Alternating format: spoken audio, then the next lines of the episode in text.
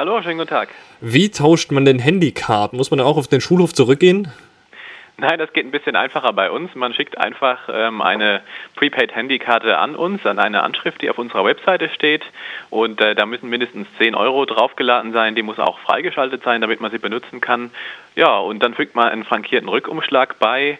In dem bekommt man dann nach einigen Tagen die ähm, Karte von jemand anders zurückgeschickt, äh, sodass man da praktisch ähm, mit telefonieren kann, ohne dass der Anbieter ähm, die eigenen Daten kennt.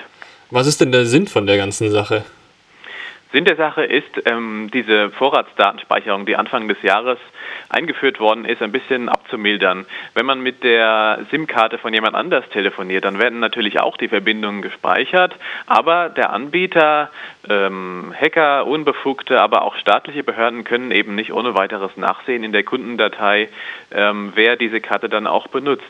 Äh, leider gibt es ähm, ein Gesetz seit 2004, äh, was äh, sehr vielen Behörden, ungefähr 1000 äh, Stellen, Fällen einen Online-Zugriff auf die Kundendateien der Telekommunikationsunternehmen eröffnet und von dem wird sehr rege Gebrauch gemacht. Es gibt drei, drei Millionen Zugriffe pro Jahr auf die Kundendaten und ähm, dagegen liegt zwar eine Verfassungsbeschwerde vor, in der Zwischenzeit müssen wir uns aber über solche Möglichkeiten dagegen wehren, dass man sozusagen, ohne dass man einen Anlass gegeben hat, einfach mal sich registrieren muss.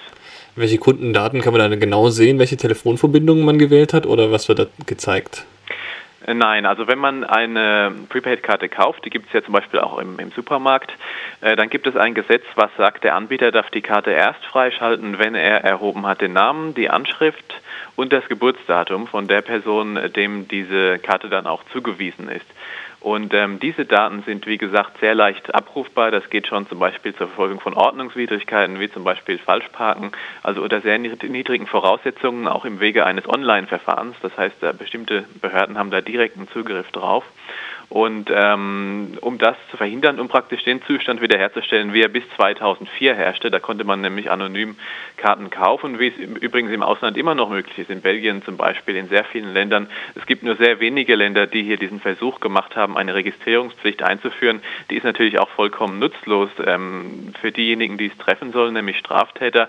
Ähm, es wäre ja naiv zu glauben, dass Menschen wie die ähm, Attentäter im Sauerland etwa, die Terroristen da ihre Handykarten auf ihren eigenen Namen registrieren registrieren. Also das hilft jedenfalls nicht gegen Straftäter, das hilft höchstens gegen Normalbürger. Und damit die sich jetzt wehren können, haben wir diese Tauschbörse eingerichtet. Wie oft sollte man seine Handykarte denn wechseln? Ideal ist es sicherlich, wenn man die Handykarte abtelefoniert und sich dann eine neue holt, eintauscht. Ähm, es hat natürlich den Nachteil, dass man jedes Mal eine neue Rufnummer bekommt. Das wird also nicht für alle Zwecke ähm, geeignet sein, aber zum Beispiel, ähm, wenn man sensible Kommunikation hat, einen Beratungsdienst anrufen will, vielleicht einen Journalist auch mal anonym informieren, informieren über bestimmte Sachen oder Sachen, wo man äh, sicher gehen will, dass das nicht ähm, zurückgeführt werden kann, da ist das schon sehr nützlich. Du hast schon einige Gesetzestexte angesprochen. Ist das Projekt eigentlich rechtlich legal? Also darf man einfach so Karten austauschen, von einem zum anderen geben? Das ist vollkommen legal, das darf jeder, das darf man auf dem Schulhof machen, das darf man auch über unsere Tauschbörse machen. Äh, es gibt nur Pflichten für die Anbieter, wie gesagt, die dürfen erst freischalten, wenn registriert ist, aber ähm, es gibt kein Verbot, solche Karten weiter zu tauschen. Es kann allerdings sein, dass in den AGB der Anbieter das ähm, untersagt wird, aber da es sich um vorausbezahlte Karten handelt, äh, wird das im Regelfall keine Folgen haben. Funktioniert das denn mit allen Karten? Also es gibt ja sehr viele verschiedene Anbieter, kann man die einfach so untereinander austauschen?